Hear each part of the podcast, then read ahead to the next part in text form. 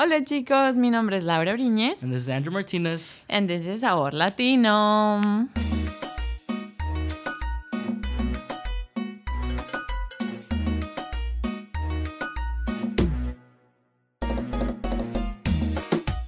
Um, I hope you guys are doing good. You know, we haven't heard from you guys in a while. We have not been um here in a while either. Uh, we hope you guys enjoy the summer because I mean the summer is just gone. You know, like I know the it last, went by like nothing.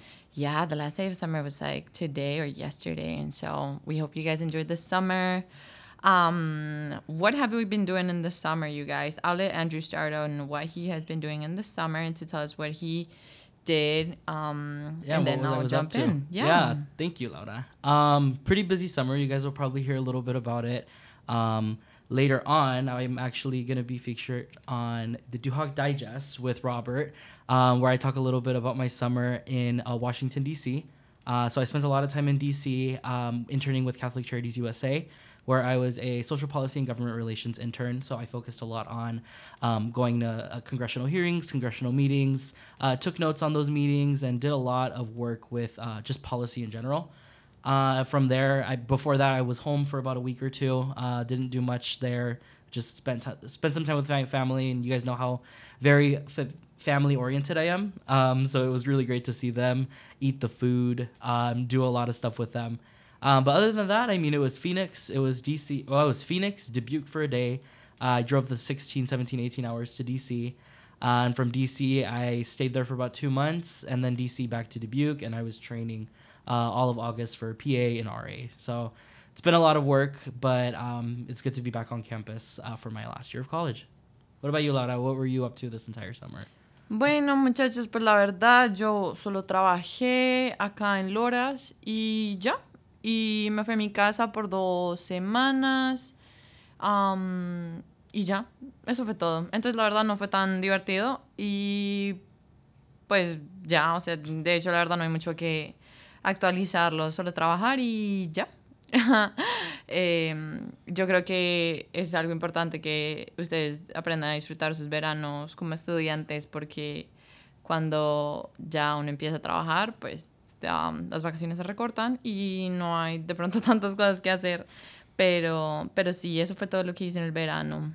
Em, ahorita ya después de que volvimos, eh, seguir trabajando. Eh, ahora estoy trabajando como la International Student Specialist de Loras, entonces eh, pueden contar conmigo para cualquier cosa que necesiten con relación a los estudiantes internacionales todo lo que tenga que ver con traer gente nueva. Todavía voy a seguir trayendo gente de Texas, gente de Arizona y alguna gente de Iowa, pero mi focus principal va a estar en la gente internacional. Entonces yo creo que eh, es algo bastante positivo en, digamos que en este nuevo año que empezamos acá en Loras.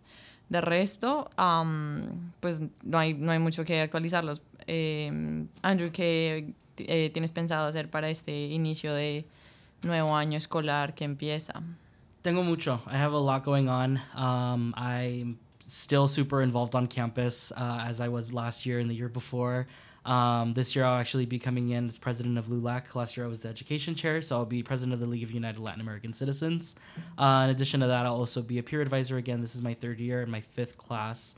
So I think after calculating everything, I've helped like over 100 students. So it's been pretty crazy uh, and eye opening to see how much I've done um, or how much they've affected my lives because it's been great. Uh, I'm also an RA again. I'm in the new Beckman, uh, so the new Beckman Hall where uh, new bathrooms, new kitchens, new new laundry. Kind of, they're still using the same old ones, but it's new area, and that's what's been nice. And the air conditioning is the best part of, of course.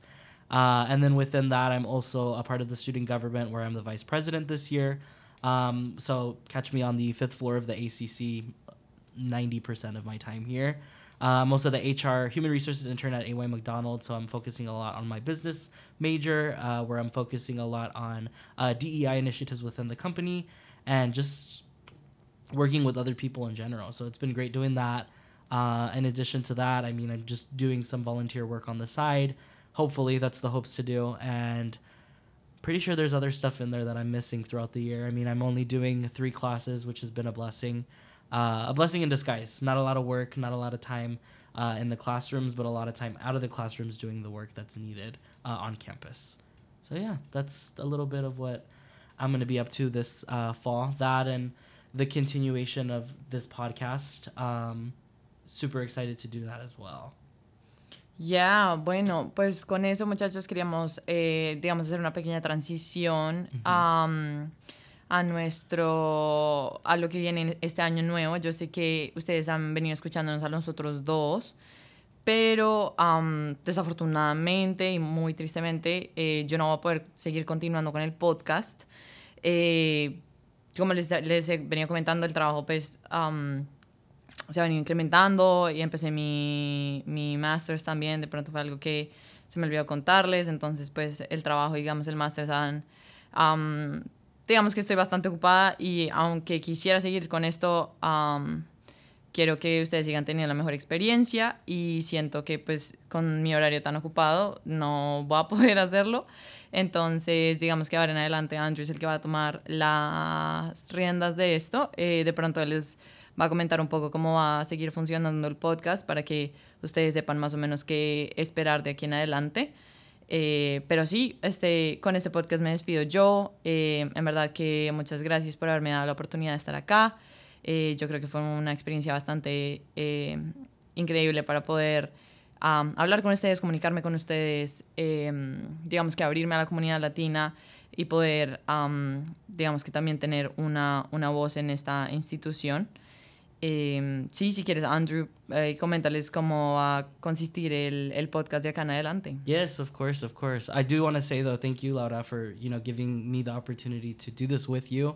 Uh, it's been a fun, I guess, a year and a half, two years that we've been able to bring in alumni, bring in students uh, together from when Laura was a student, when I was when I, I'm still a student, but when Laura was an undergrad and I'm still an undergrad, where we were able to do this. We are the first to do this, mind you. So it was a great opportunity to do this alongside you, uh, and I know you're going to do great things, not only uh, bringing in more international students, but uh, towards your graduate program as well. So I wish you the best of luck with that, and I'm so excited for you, um, for your the, what's for what's to come. Um, as far as the podcast goes, um, being the president of League of United Latin American Citizens, I'm so excited to kind of uh, bring LULAC in a little bit on this. While we are going to focus a little bit more, uh, or while we still do want to focus pri- primarily on the Latinx students on campus, uh, and spotlighting them and giving them the attention that they deserve. Uh, something we also do want to bring into this is the social justice aspect of um, Latinos in the United States, uh, from things like housing, uh, the economy, education, and make it a little bit more informational, not only for our Loras community, but hopefully bringing in individuals from the LULAC community and the wider LULAC community as well. Um, so I'm so excited to continue it, kind of change Sabor Latino up a little bit, and bring in a new co-host next week as well. So once again, I cannot thank Laura enough and thank you know Robert and everybody that's helped us. Um, the two of us start this up from you know it just being an idea and doing a photo shoot on it to it being what it is now, and it, it, has been great. So I, it was a super exciting thing to do with you.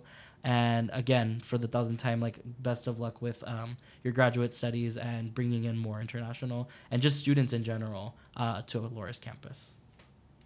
Yeah, well, um, I wish this podcast the best. I really um, wish that this continues to be um, something that keeps moving the Latinx community on campus, that keeps bringing um, more voices, more experiences, more, um, you know, just learning overall and awareness that we are still here and we are need to be listened. Um, so I think that's going to be great. I'll still be listening and uh, supporting, and I think that's going to be huge. Pero por última vez, um, me despido yo. Eh, this is Laura Briñez. And Andrew Martinez. Con Sabor Latino.